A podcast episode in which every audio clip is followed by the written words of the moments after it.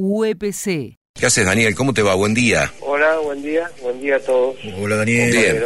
Bueno, hagamos un, un- un rápido resumen y después nos, nos detenemos en, si te parece, en algunos detalles de cada uno de ellos, de cuáles son los, los proyectos que tiene en curso el, el gremio respecto a ac- acceso a tierra o, y o vivienda. Bueno, la primera mm, está bien lo de la historia porque en realidad esto que ustedes han iniciado cuando comenzó el programa diciendo de que hay una política pública de acceso a vivienda hoy en día, este, nosotros eh, venimos apostando a la compra de, tierra desde hace 10 años. Cuando digo la compra de tierra no lo digo por parte de la Unión de Dictadores, sino de nuestros afiliados, con lo cual este, el sindicato se unió con la Mutual Mujica, que, que tiene una experiencia de más de 25 años este, en el acceso a la tierra con servicios.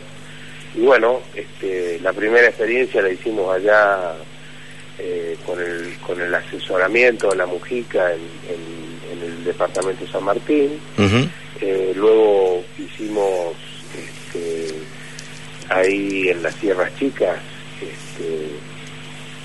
El loteo de Río Ceballos. eh, en Loteo Río Ceballos. Este, a partir del año 2016 hasta esta parte hemos iniciado tres loteos con diferentes este, desarrollos en, el, en Alta Gracia. En Alta Gracia. En el cual, claro, cada uno de ellos tiene particularidades distintas porque el número uno ya está casi en, en el, en, en la última etapa, el número dos viene al medio y el número tres recién estamos empezando. Bien. Así que, bueno, eh, nosotros apostamos en aquella oportunidad a la compra de, de, de- De a nuestros afiliados este, a- al acceso a la tierra. Bien. Y, y, y lo que hicimos fue un proceso eh, del colectivo, porque acá no hay especulación financiera, no hay especulación, especulación inmobiliaria. Así que este, hemos, conjuntamente con la Mutual Mujica, generado mucha confianza para nuestros afiliados que han adquirido eh, estos terrenos Bien. más grandes, más chicos, pero este, a- a- eh, ya quizás estemos rondando los 2.000 lotes Mira. en todo eso que yo nombré. Está bien. Bueno, y ahora se suma este, este convenio entre UEPC y el Ministerio de, de Hábitat de la Nación respecto de la cuestión procrear. ¿Cuál es el diferencial a favor de los afiliados de UEPC que tiene este convenio? Mira, este, nosotros eh, la semana que viene, lunes, martes, vamos a enviar a todos nuestros afiliados la información del acceso al procrear. ¿Cuál es la diferencia este, sustancial? Es que cualquiera que eh, pueda eh, tener el lote para escritu- eh, el lote escriturado y que pueda llegar a ser hipotecado no entra en un sorteo. Ajá. El Ministerio de Hábitat ha hecho un convenio con los sindicatos, no solamente con la UFC, eh, con varios sindicatos de la Argentina, este, eh, ha hecho este convenio y bueno, la característica es eso, el acceso es directo. Bien. Eh, si bien, si bien el Procrear tiene cuatro alternativas que no las voy a explicar ahora, eh, lo que sí voy a decir es que la primera, que es aquellos compañeros que tienen escritura y que este, las con- tienen las condiciones que el banco hipotecario este, requiere, eh, el acceso a ese crédito eh, es derecho. es Cuando derecho. digo esto, eh, a ver, lo que digo también es que una de las cuestiones es que yo tengo que ser, este, no tengo que tener propiedades. Ah, bien. O sea, esto es una política pública para aquellos que no tienen eh, Vivienda. propia. Claro, Por es eso, para- por eso se llama acceso a la vivienda acceso a la única. vivienda única, claro. Exactamente. Así que este nosotros estamos muy contentos con esto porque eh, a su vez como estamos re- eh, comunicándonos constantemente eh, con de- di- diferentes actores, por una parte la CETERA, por otro lado el Ministerio de Hábitat, este, eh, los compañeros de la CTA, eh, vamos trabajando con ellos para, para poder eh, comunicar como corresponde este, estas alternativas. Lo sorprendente es, que lo voy a decir como, una, como un orgullo, pero ellos lo han dicho en tono chistoso.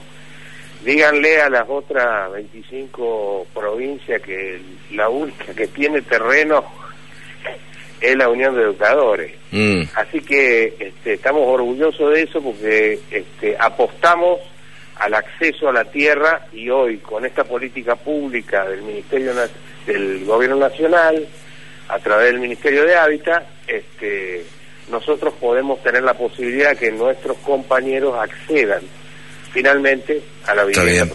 bien. Eh, no hay límites, eh, dos cosas respecto a este convenio por el Procrear. Eh, Pueden acceder a cualquiera de las cuatro modalidades y con eh, estos mismos beneficios, es decir, no entrar en el sorteo si es que obviamente el banco determina que reúne las condiciones. Eso, Eh, clarísimo. eso- es así. eso- lo que sucede, sí. lo que, además está bien lo que me está preguntando, porque esto no es este, una coyuntura electoral. ¿eh? Ujú, Esto eh, arranca después del primer procrear, que fue hace tres meses, eh, y este y hoy eh, se avanza en este, y es para el año 21, el 22 y el 23. Ah. Por lo tanto, que los desarrollos de las cuatro ítems que, que propone el Procrear, eh, nosotros los, vamos, los tenemos a todos. Bien. Pero tenemos que hacer análisis de eso y este, lo queremos comunicar como corresponde para que no, no se caiga en frustraciones. ¿se Está bien.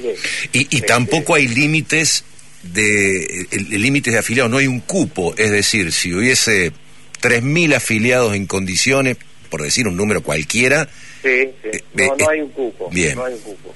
O sea, pero lo que lo que quiero dejar asentado es que no es esto que tiene que cumplirse pasado mañana.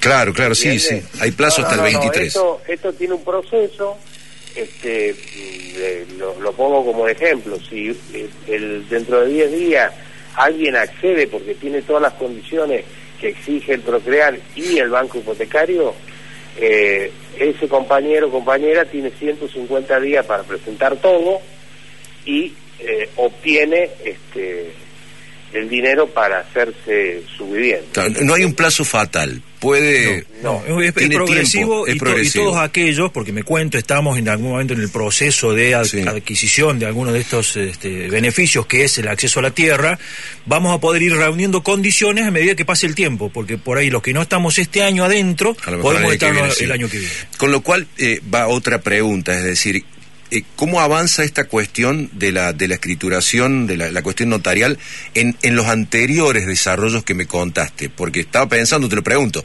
muchos que a lo mejor están participando del proyecto de Altagracia, Río Ceballos, a lo mejor dentro de uno o dos años ya tienen la escritura, o ya la tienen.